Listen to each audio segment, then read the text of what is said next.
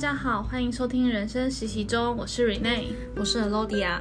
那今天要继续跟大家分享《通往财富自由之路》这本书。那这本书我们就进到第一章。那第一章讲的东西其实是主要在讲一个东西，是复利曲线。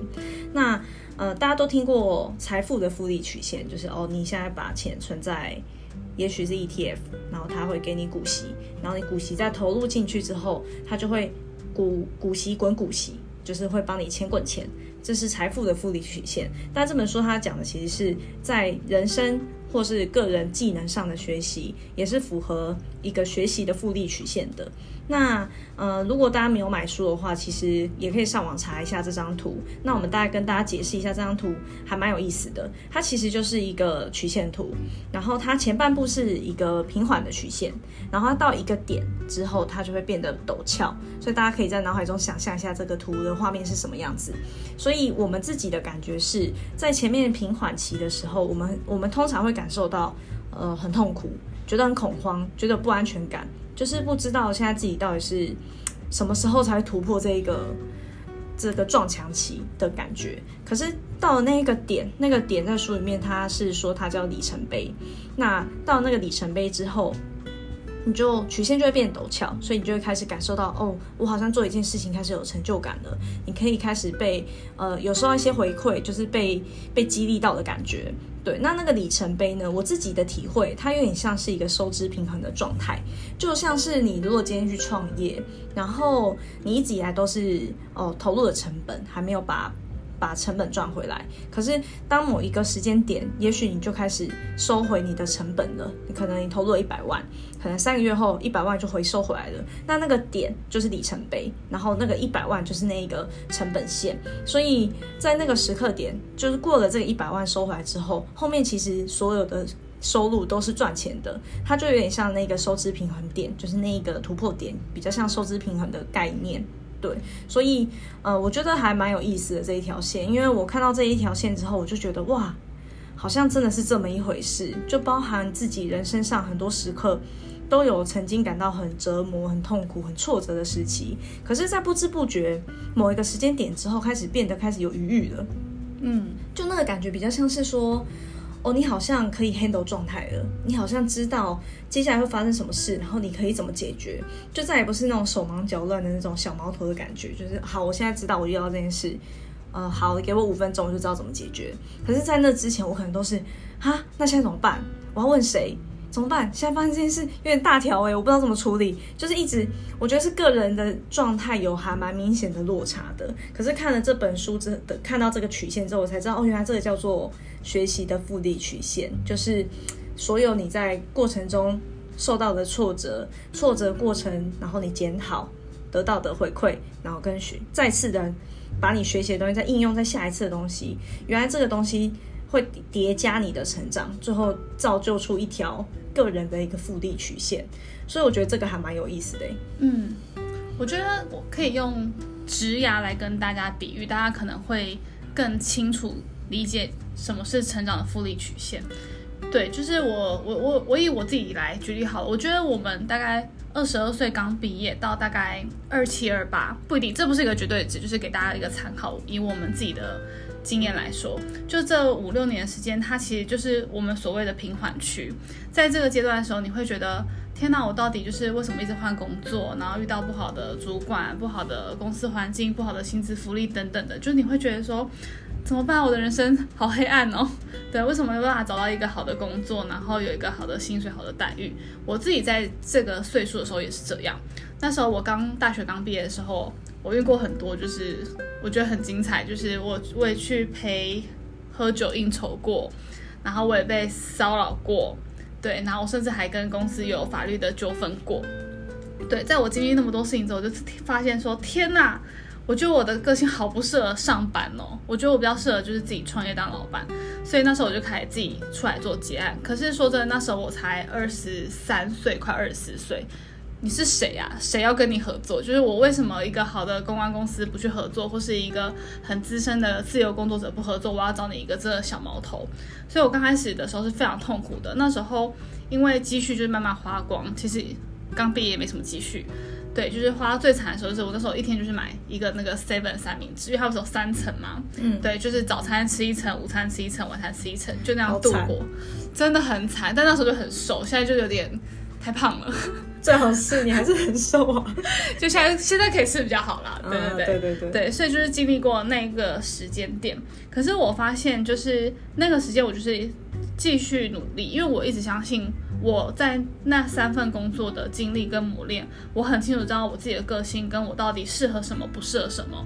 所以即便痛苦，即便我不知道我什么时候会突破那个里程碑，但我很清楚知道我现在在走对的路。对，所以我就是一直不断接案，然后想办法去开发，想办法去告诉朋友说我现在正在做什么事情。那如果有什么机会的话，可以让我多尝试。对，那时候我真的是什么都做，什么都接，什么都去挑战。反正因为对我来说，如果我在走的路是正确的话，我没有必要去呃放弃任何的机会。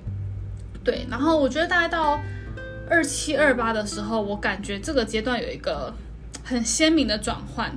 对，然后让我现在回想起来，那个突破点是什么的话，我觉得是我发现我开始有选择了。嗯，对，我所谓的有选择是，因为我刚刚不是说我什么都做，什么都接吗？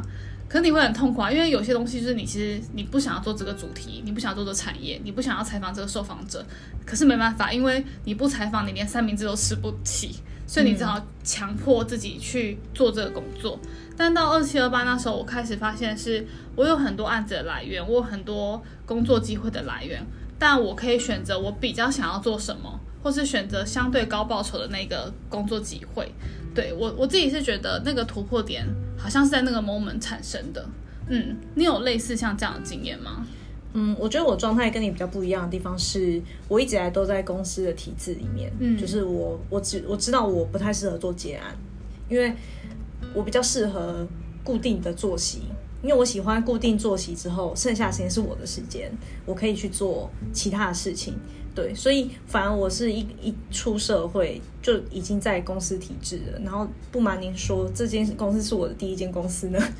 天，哎，我觉得很厉害，超级厉害，在同一间公司。对，然后是第一份工作，但我还是蛮感谢这份工作的，因为我觉得过程中我真的学到非常多。我可以，我可以很清楚感受到我跟。二十三岁刚毕业的我是超级不一样，我可以很清楚条列出哪里改变了，哪里成长的，所以我还是很感谢这间公司啊。对，但是我也确实有一个感觉是，我在二十也是差不多二十八岁左右的时间点，开始感受到有选择。那因为在那之前，因为没有太多经验，所以变成是说公司要你做的事情，都只能说好，你试试看。对，你只能说好，我试试看。其实你根本也没有把握，你可以做得好，还是做得不好。或是你喜欢或不喜欢，就很多事情就是现在没人做，所以需要麻烦你做就好。但我已经很多工作了，好，没关系，我做。男人钱财吗？对，就然后做了一大堆事情，你的薪水也没有。也没有特好，因为没办法，你才刚，你就是刚毕业嘛，所以你薪资的状态肯定是不高的。可是我也发现有趣的是，呃，比较具体的例子来说，其实像我现在在公司里面负责的业务，其实是三四年前我很想、很想、很想做的业务。可是三四年前我没有能力去说服老板把这整个业务交给我做，甚至那个时候对我来说是超级挫折的，因为。我就觉得这件事情很有机会，就是我们公司应该要做，因为那件事情在看起来在台湾已经开始慢慢成为一个市场了。然后当时敬业非常非常少，可是我们明明有很强的利基点，可以进入这个市场，一切打趴就打趴线上。现在那个时候已经在上面的龙头，嗯，我们可以成为龙头的。可是老板就不做，他错过这机会耶。老实说，他是。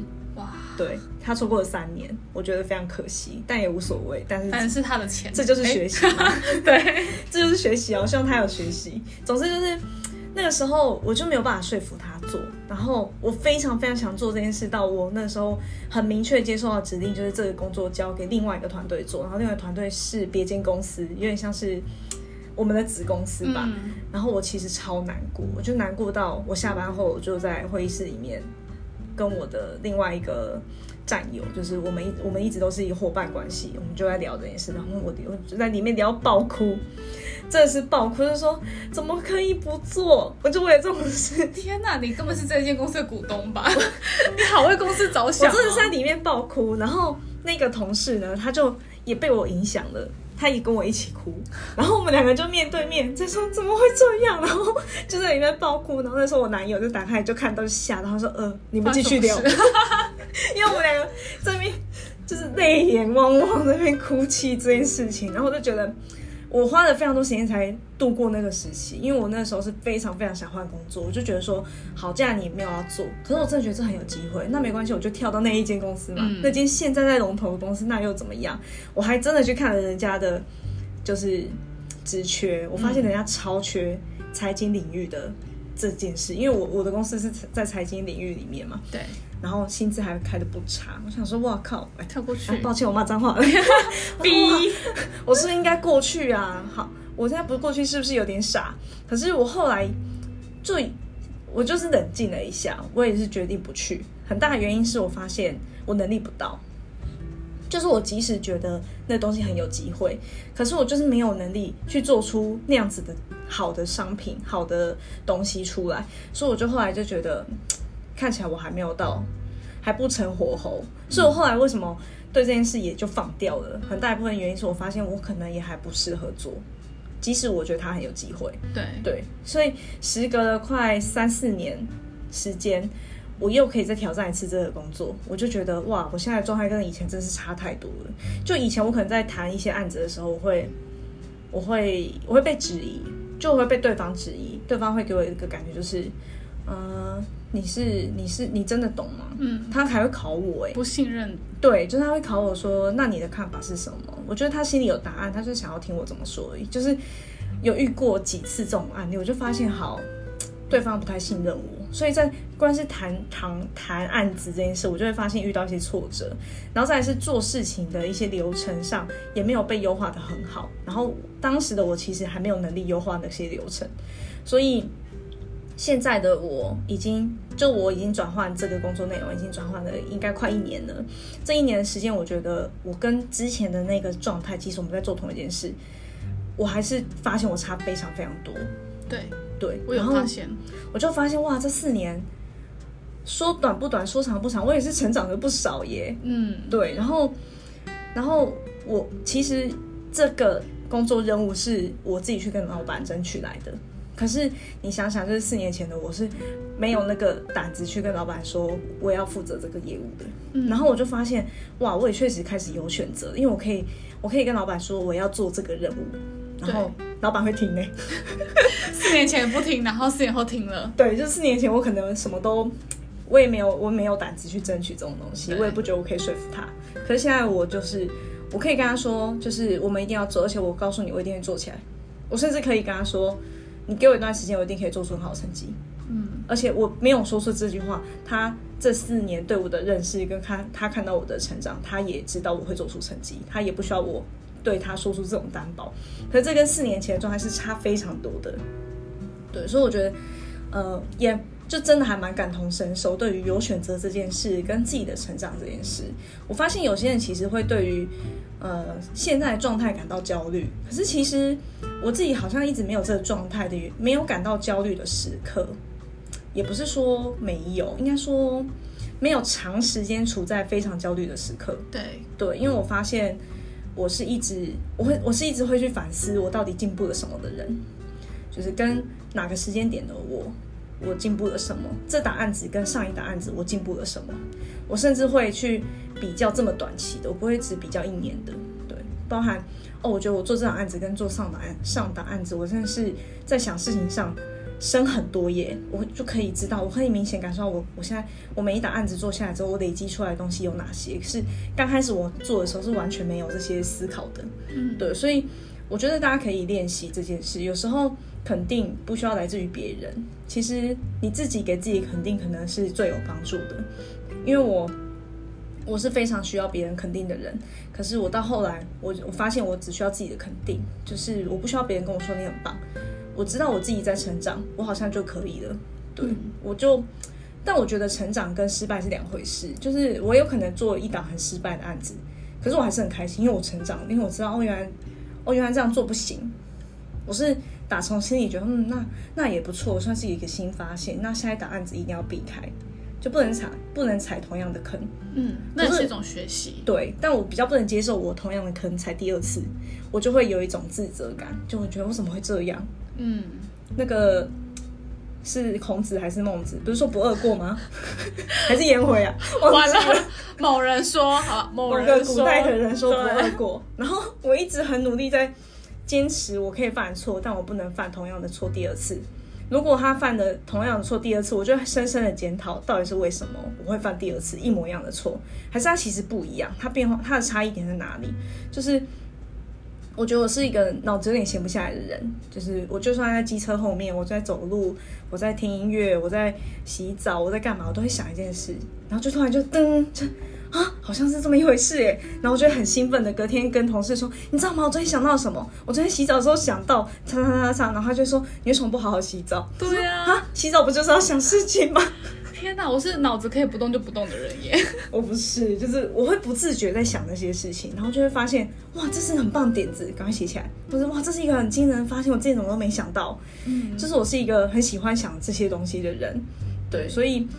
如果再回到刚刚说的那个复利曲线的话，我觉得我确实在职涯上开始慢慢呈现收支平衡的状态了。应该说已经突破收支平衡了，嗯、然后已经在下一个阶段、下一个阶段迈进了。对，所以那感觉还蛮明显的。我觉得大家可以再体会看看，现在自己生活中或是职涯中有没有那一个东西。很不管它多大多小，如果有的话，你一定要好好鼓励一下自己，就是哦，你你努力是有结果的，你不是只是一直付出而已。真的，我觉得你刚刚说的两个点，我觉得很认同是。是第一个是我们不要把目光放在别人身上，因为如果你一直想要从别人身上得到认同，我觉得这是一件很痛苦的事。嗯，我那时候在决定离开。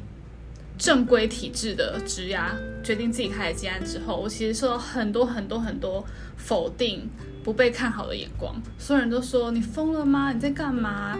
你真的是很夸张，就很多负面评论。可是因为我很清楚知道我到底是为了什么要做这件事情，所以我那时候就真的是摒弃所有人的不被看好，然后不认同，很认真的在那条路上埋头苦干。现在大家看到我都会用你知道投一种羡慕的眼光哦，你现在好好哦，就你时间很自由啊，嗯、然后好像也就是收入也还不错啊，过得很好这样。对，然后我就想心里想说，当初是谁不看好我的，站出来哦，就会生气，对啊。嗯、所以我觉得，只要你够清楚知道你现在在做什么，你是为了什么而做，你要去哪里，那就够了，真的不要。因为别人的一句话去放弃，或是去质疑自己，我觉得有点可惜，对啊。然后另外一个是，就是你也提到说，其实你是一个会一直去自省、去思考的人，我觉得这也很重要。因为像我在这个过程中，当然我很坚定知道我要去哪边，但我其实也做了很多的修正跟调整，不是说啊、呃、眼睛闭着，然后就埋头往前冲，然后发现撞到墙，也没有。就我中间当然还是很多碰撞，也是在这个不断自省跟思考过程中，去慢慢调整出那一条。呃，对我的人生来说，相对正确的路，对，因为我觉得没有绝对，只能说是相对正确的路，对。那即便其实很多人现在看到我们两个，都会觉得哦，你们蛮成功的啊，就是好像过得很不错。可是我们在，我们只是在这个阶段的陡峭区，其实相对我们也正在下一个阶段的平缓区，嗯，我们也正在下一个阶段正在碰撞中。对，就像你现在就是因为你步入婚姻嘛，所以你有关于可能两人关系或是未来就是生子的这些议题要再去努力。那我现在就是你知道三十岁了，也到了真的是下一个阶段，就是要开始思考说，那我未来的规划跟目标在哪里的那个阶段。嗯、对，所以大家不要觉得说，哎，好像听我们现在过得不错，就从此以后就过得不错，也没有，我们也还在那一个下一个阶段的平缓区中努力。对。所以我觉得大家可以练习看看，要不要自己设定看看那个努力的上限跟里程碑，具体来说的目标跟标准是什么？对，我觉得这件事应该也是蛮重要的。就呃，我可以分享一下，就是几年前吧，我也还是小毛头的时候，大概二三、二四岁的时候，在公司里面遇到两两个我非常非常崇拜的人。就是我觉得哇，他们怎么会这么厉害？他们怎么看事情这么清楚？他们数据分析也太厉害了吧？他们的决策品质怎么那么好？他们怎么有办法把这么难的东西，然后说服老板去做？这一切东西，我之所以羡慕，就是因为我做不到。嗯、我做不到很棒的数据分析的品质，我没有办法好好提案，等等等等，我就觉得好羡慕哦。可是，在那个羡慕的当下，更多的其实是一种不自信，就是会觉得哇，那我有办法吗？那相形之下，我是不是有点糟？然后就开始因为比较的心态出现了，然后因为我很明显是处于比较劣势的那一段，就是比较没有经验的人，我就突然觉得哇，怎么办？就是好焦虑哦。嗯，因为我我跟他们差好多，我觉得好焦虑。可是我后来突然想开了，你知道我想开是什么点吗？我发现人家已经三十二岁，我才二十六岁，我可能才二十五岁而已。对，可是人家已经三十三十二岁了，我就突然释怀了，就是哦，那好像还有还有我还有机会耶。就是我如果再努力个五年，我知道这五年很努力，就是以他们为目标跟原型去努力，我会不会三十二岁是那个样子的人？对，我就突然觉得。超级有机会，就是哇，我可以做到耶！也许我真的做得到，豁然开朗。对，我就再也，我就从那一个自我怀疑跟焦虑的阶段就离开了，然后就开始把这种动力转移到学习跟做更多的事情跟检讨上面。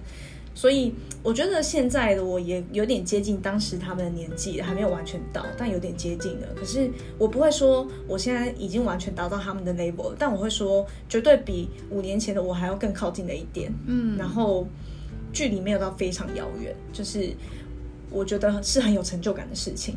对，所以呃，我觉得那个时候的我给自己设定目标，其实就很明确，就是我希望我三十岁出头的时候可以成为这样子的女强人，就是。知道怎么谈判，然后数据分析等等等等，提案啊什么都可以一手包办。然后这段时间的努力，我发现我已经有一点点这个样子了。所以我确实是有在很初期的时候帮自己设定一个里程碑跟时间点的，就是我要努力，我要怎么努力？我可能要透过读商管书，我在过程中遇到的所有数据的检讨，我都不能不能太过于，我不能放弃。就是别人给我的建议说。你这样数据的分析逻辑有问题，我必须真正的去理解到底哪里逻辑有问题，然后去改善它。嗯，所以我觉得我是非常非常努力的，就是在这个过程中，我是几乎几乎是什么东西都在学，对，包含我会我会看很多商管书，我也会去学数据分析的一些逻辑。像过程中，其实老板有提醒我，他说我觉得你逻辑真的很差。我当时听到，我是第一次听到有人这样跟我讲，哎，就是你逻辑真的很差，我说难以反驳，可是我就在想，真的吗？然后我我我觉得我没有办法反驳，很大一部分我真的不知道什么叫逻辑，不然我就可以反驳了，不是吗？所以我就没有说什么。然后那个礼拜一回去，就一接收到这个任务之后，就马上回去看书，逻辑。开始看逻辑的书，就嗯，我逻辑好像真的蛮差的。然后我真的，我老实说，我很感谢老板那时候给我这个提醒，因为他跟我说了之后，我才开始去学什么叫做逻辑，怎样叫做正确的逻辑，什么因果关系啊、相关系数啊，叭叭叭，各种那种，你知道我们文科生根本不想了解的东西，可是就是逼自己要去把它读懂之后，就发现哇，我以前真的逻辑很差耶。天哪，我很惊讶，我觉得我在那一段学习超多，就是我整个人不一样了，因为看事情变得非常的清晰。就很多人讲话是超没逻辑的，你跟他讲 A，他给你回 B，然后你还没发现，还是回还是回他 C，嗯，像这种时候就是逻辑你自己脑子都不清楚。所以自从我了解这件事之后，别人来跟我提什么，他可能我可能跟他问 A，他跟我回 B，我就说，可是我问的是 A，我就再也不会跟他说。C 的东西 不会再乱接话，对，我就觉得哇，我真的变化很多，可是这些都是要付出努力的。就是我也因为逻辑被刁了超级多次，就是我可能数据分析上本身就有逻辑的问题，因为我们大家在看数据的时候，一定是从数据里面得到一些 insight。可是如果你逻辑有问题的话，你会得到错误的 insight，你会做出错误的数据分析。我就觉得，因为那时候老板提醒我之后，我就发现哇，我现在回头看。真的有很多毛病哎，就是以前做的很多东西都都问题很多，然后会导致我当时做出错误的判断，原来就是出在这个问题啊，然后就开始很努力去改善，之后才发现哇，真的是完全不同的世界，影响超多的。所以我觉得是过程中，因为你知道你自己在努力的阶段，你知道你有个很很高远的目标在那里，所以遇到这些质疑或是挑战的时候，你当然一定会伤心嘛，就是哦，有人批评你逻辑不好。可是我我只会允许自己伤心那一个晚上而已。就是他真的吗？好难过，我逻辑不好吗？就伤心一个晚上，隔天就好吧，还能怎么样？你也只能改进了，没有什么选择啊，因为你的目标在那里，你想要达到那里，你就是得改善这件事。对，然后就开始，我觉得对于大家给的批评跟建议，就会变得比较可以接受了，因为你知道大家在帮你成为你想要的样子，但前提是他给的建议是合理的啦。就是我也是，我也是去验证了一下，发现问我逻辑真的不好，所以我吃下了这个批评。对，可是如果只是一个没有任何依据的批评，对我来说，我就不会，我就不会当，不会放眼里啦，就是说随便你。嗯，没错。就我干嘛管你讲我什么？就是你又你又你又不懂我什么？对对。可是如果他的批评是非常有依据而且是正确的，我就会非常的当一回事。就像是这件事，其实也是一大概一年前的事了，我也是记得非常深刻，而且我隔一周还跟老板感谢，我说我跟你说。我发现了，我逻辑真的不好，我觉得很感激你跟我讲这件事。你真的是一个很棒的员工哎，我觉得他应该蛮爱我的。对啊，想挖角，超好笑。我还跟他说，然后他就非常高兴。然后我觉得我那个时候害了大家，因为他开始叫所有公司的人都读逻辑书。你真的要跟大家道歉？我就觉得哇，我现在不要跟大家说是我，可能起因是我，我就默默默默的，就是嗯，大家一样，就跟着一起看书嘛。对对，就是继续努力嘛。对，所以我会觉得，呃，设定目标这件事也是重要的。大家可以试着去设定自己这个阶段想要的目标是什么。因为如果没有目标的话，你的辛苦你就会很容易放弃。因为你要意识到自己的努力是努力跟辛苦，最后是想要达成什么样的样子，你才会知道说，好，为了那一个你真的想要的东西，你必须要努力。那我我通常看到比较多，或是我自己放弃的东西，我觉得比较多是我不知道我为什么要努力，所以一旦辛苦起来，你就觉得啊，好想放弃哦，我好想好想看电影哦，我想睡觉，我不想我不想花时间在进修或干嘛干嘛的，就会开始进入想放弃的那个阶段。可是我也要再三的强调，我觉得呃不是不能放弃，因为我其实非常讨厌别人说你有什么可以放弃呢？你怎么可以轻言放弃？因为我会觉得放弃是一个智慧耶，嗯。真的就是，如果你明明知道你现在方向不对，你现在做的事情就是错的，你为什么不放弃？可是老人家都说你不能放弃呀，你要坚持下去。可是到底谁说坚持下去就一定会成功啊？对，你只是现在看到的案例是有坚持下来的人所以成功，但你没有看到坚持下来但失败的人也多的是啊。这就是幸存者偏差，就是很多人会觉得哇，那一定可以，因为成功的人都有这些特性。所以一定可以，可是没有人把失败的人也有这些特性报道出来啊。对，所以我们不能因为别人这么说，我们就说那我们不能放弃。我觉得放弃是可以的，但是它有个很大前提是你要知道你为什么放弃，就是你现在是因为卡到了什么，所以你选择了放弃。那个什么，你必须很清楚知道。所以你就不会把这一次放弃定义成你的失败，因为你会觉得你尝试了，但你遇到了什么问题，所以你现在只是先放在那，因为你还没有想到怎么解决那个问题。没错，我觉得放弃真的不可耻啊，我超常放弃的。可是我每次放弃我都觉得很快乐，因为我有更多时间去做我更想做的事情。没错，对，而且我放弃了某个专业或是某个技能，那又怎么样？有更厉害的人可以帮我做处理啊。对，所以大家一定要。练习放弃，我觉得为了自己好，其实有毒的东西就是要赶快割舍，真的。对，然后这个辛苦的过程一定会委屈的，所以你只要知道自己委屈是为了什么，你就知道你应该要坚持下去。可是如果你觉得委屈，你不知道为了什么，这种时候我就会建议你要喊停。但喊停不一定放弃，而是喊停，然后给自己一点时间想想，你为什么会觉得不想努力。那是那是因为你的目标变了吗？还是你的目标其实不是真正你想要的东西？所以是很很多很多的时间点，可以让你自己去提醒自己：哦，你现在是怎样的状态？到底要继续走，还是要停，还是要换条路走？都是选择在自己身上的，绝对不要被别人说你不可以放弃啊这种话给迷惑。我就是要放弃，这我人生到底关你？没错，一定要适度给自己一个。放空的时间，好好思考哟。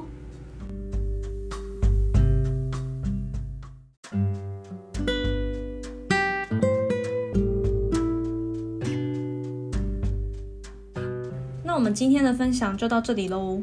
如果你喜欢我们的分享，欢迎追踪我们。我们下次见，拜拜。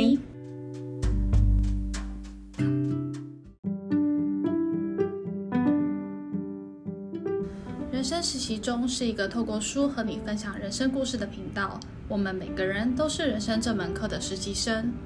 我们无法选修每一堂课，但可以透过彼此的人生经历，看见不同的风景。希望我们的故事可以陪伴你成为一个更好的人。人生实习中，我们下次见。